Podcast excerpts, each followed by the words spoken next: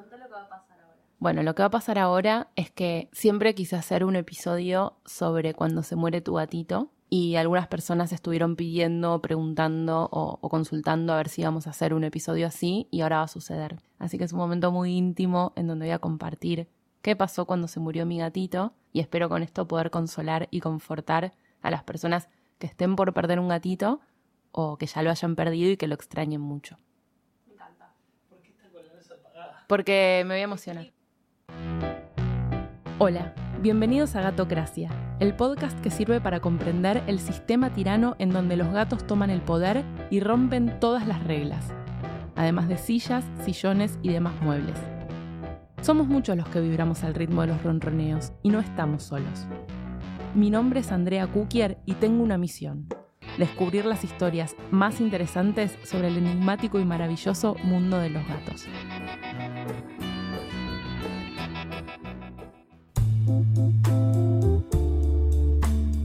No sé lo que pasa con los humanos aún, pero estoy convencida de que los gatitos cuando se mueren se van al cielo.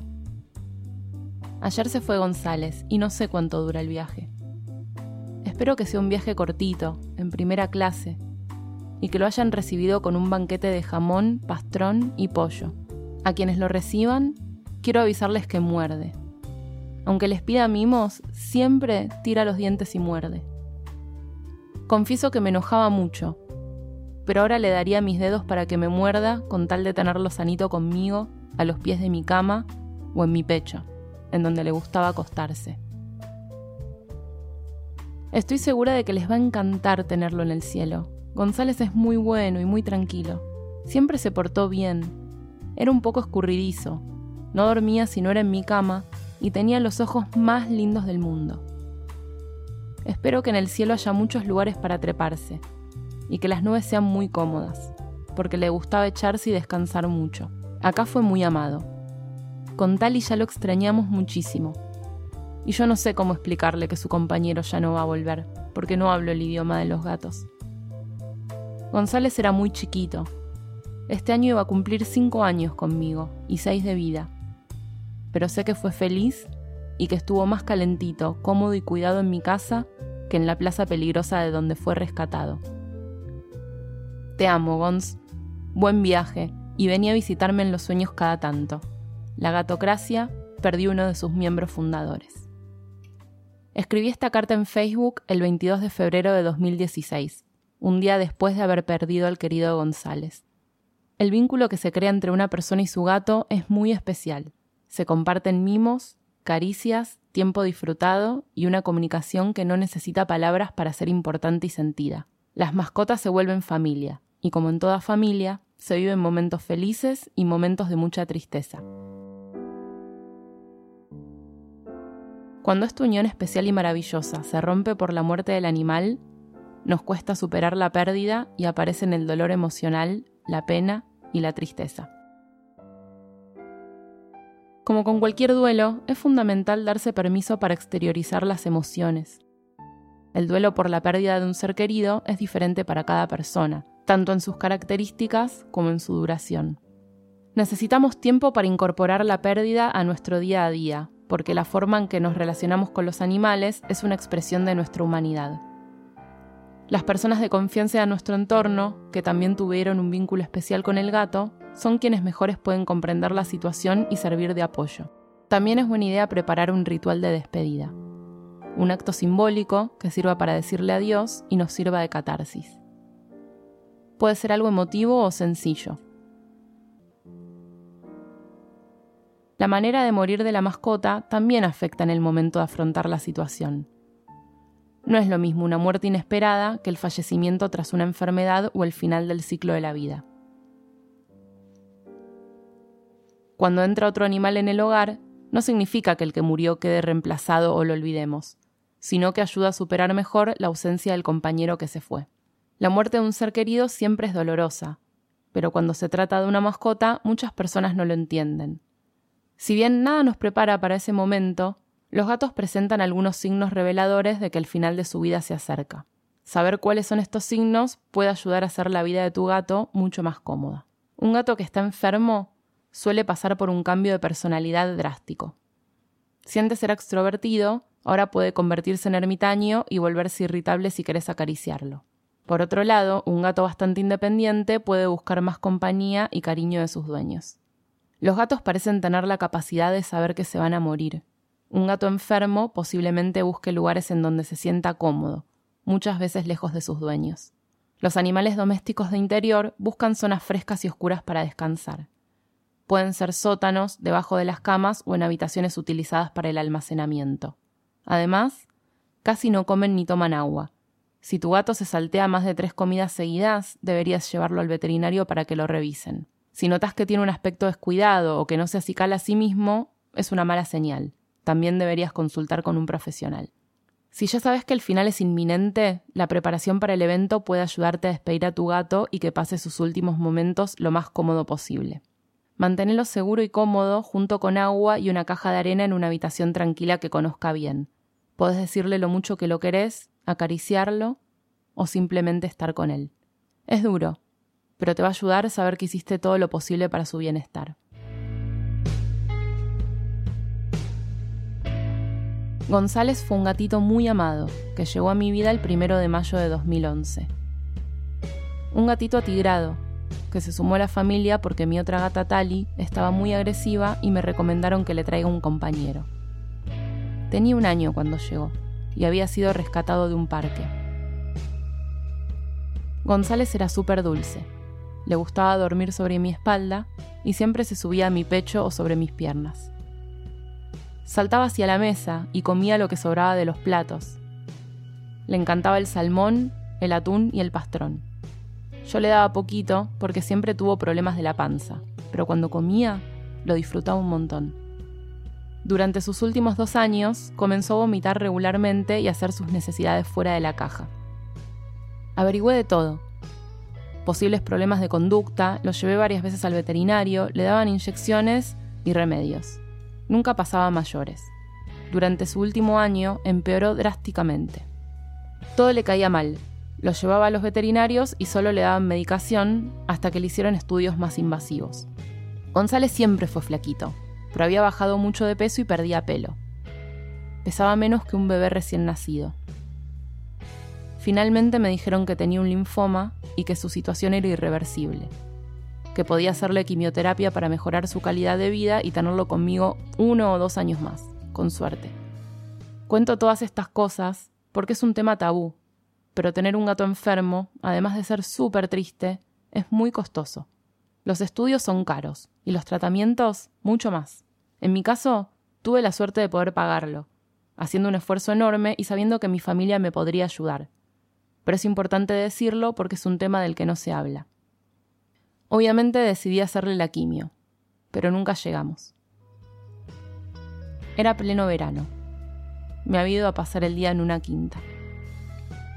Llegué a la noche, entré a mi cuarto y estaba González tirado en el piso, con Talia al lado, maullando. Nunca vi algo así, porque nunca había tenido que lidiar con muertes cercanas en mi familia. Tenía 31 años y ahí estaba, paralizada y enfrentada por primera vez a la muerte. Me senté en el piso a su lado, y mientras lloraba sin parar, llamé a mis papás, a mi hermana y a quien era mi novio en ese momento. Ninguno sabía qué hacer, pero él tuvo el coraje y la frialdad necesaria como para recoger el cuerpo con una bolsa y sacarlo de mi vista. Se lo voy a agradecer toda la vida, y por eso, entre muchas otras cosas, ya no somos pareja, pero se convirtió en mi mejor amigo. Como pude, googleé, ¿qué hacer cuando se muere tu gato? Una de las primeras respuestas fue servicio de cremación de mascotas. No lo dudé y llamé. En el medio de ese tsunami de sentimientos surge la pregunta más difícil e incómoda. ¿Qué hacer con el cuerpo? Si tu gato falleció en tu casa, puedes ir al veterinario, contactarte con una funeraria para animales o enterrar el cuerpo en un lugar significativo. En muchas ciudades existen cementerios de animales y tenés que saber que depende del lugar, está prohibido enterrarlos en casas particulares. Consulta con la municipalidad o veterinaria en tu zona. Es peligroso hacerlo por tu cuenta porque algunas enfermedades o bacterias pueden permanecer en el cuerpo durante años. En el caso de poder afrontar el gasto, también se puede optar por el servicio de cremación que ofrecen empresas especializadas. Además, Si sos de Buenos Aires, en el Instituto Pasteur lo realizan sin cargo. Yo tuve que ser fría y práctica. Sentí que lo mejor era la cremación. Eran las 11 de la noche cuando llamé. Me contuvieron, me explicaron cómo funcionaba el proceso, me pasaron los costos y me dieron a elegir si quería conservar la urna con las cenizas o que ellos las tiren en un lugar de su elección. Fue incómodo tener que tomar esa decisión, pero decidí conservar la urna. En menos de una hora vinieron a mi casa y dos días después me trajeron una cajita de madera. Brillosa, lustrosa, chiquita y pesada. Lloré un montón y me di cuenta de que no sabía qué hacer con la caja, pero que tampoco quería desprenderme de ella. La enterraba, la ponía a la vista, la escondía. Decidí ponerla en una repisa junto con la foto de González hasta que pudiera tomar una decisión mejor. Pasaron tres años, una mudanza y la caja sigue en mi casa, ahora en el balcón con mis plantas. Creo que a González le hubiera encantado conocer este balcón y ver las plantas todos los días. Con tal hicimos el duelo juntas, ellos se peleaban muchísimo, pero se amaban. Luego de varios años, hasta llegaron a dormir juntos hocico con hocico. Éramos una familia. Tali estuvo triste varios meses y yo también. Al tema de cómo llevan otros gatos el periodo de luto se le presta muy poca atención, principalmente porque se los considera animales independientes. No tenemos manera de saber cómo un gato ve la muerte, pero sin duda saben que uno de sus compañeros está ausente y que algo cambió en la casa. Algunos gatos parecen totalmente indiferentes y otros pueden dejar de comer y perder el interés por su entorno.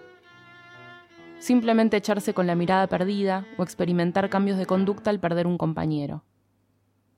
Para ayudar a un gato a atravesar su pérdida, lo mejor es reducir los movimientos al mínimo. Por eso es preferible no cambiar los horarios de comida o la posición de los muebles. Así le evitamos más estrés. Prestemos atención a que se alimente bien sin cambiarle la dieta. Además, compartamos tiempo de calidad hasta que pase el tiempo de duelo. Si los problemas no se solucionan, considera llevar al gato a un especialista en conducta de animales. Cuando sumamos una mascota a nuestro hogar, sabemos que su expectativa de vida es mucho menor que la de los seres humanos. Sin embargo, eso no nos detiene y creamos los vínculos más amorosos y maravillosos. Es tan lindo traer gatitos a casa, jugar con ellos, quererlos, cuidarlos, y que se conviertan en grandes amigos. Es por eso que la despedida también es muy difícil, y es importante que el duelo fluya y finalice. Dos meses después de que se murió González, decidí tatuarme a mis gatos. Fue mi regalo de cumpleaños por parte de mi actual mejor amigo. Eso me ayudó a transitar mejor el duelo. Hay distintas maneras de procesarlo. Algunas personas traen un gatito enseguida y otros no vuelven a tener una mascota nunca más. Todavía lloro cuando me acuerdo cómo sufrió durante sus últimas visitas al veterinario, pero tres años después ya puedo recordar a González con alegría y estoy lista para adoptar otro gato. Lo voy a hacer cuando pueda estar segura de contar con el tiempo suficiente para la adaptación conmigo y con Tali. Ninguna forma es más válida ni funciona mejor. Todos hacemos lo que podemos.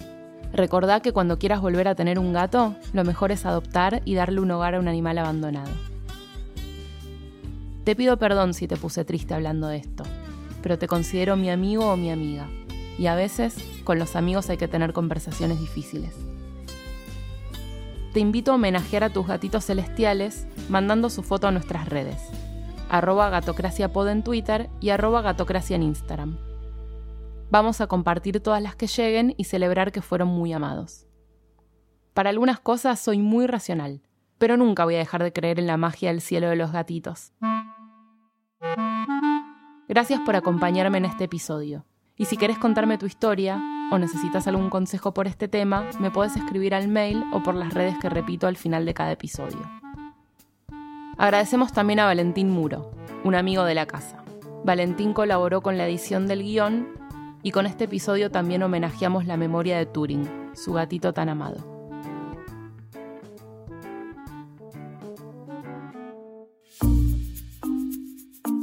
Este episodio fue producido por Andrea Kukier y Alejandra Torres. Grabamos en Radio en Casa, el estudio más cómodo y con más onda que vas a encontrar para hacer tu programa de radio o grabar tu propio podcast. Entra a radioencasa.com para más info. Seguinos en Facebook e Instagram como Gatocracia y en Twitter como arroba gatocraciapod. Escribinos a holagatocracia.gmail.com para contarnos tus historias de y con gatitos. Hasta el próximo episodio. ¡Miau!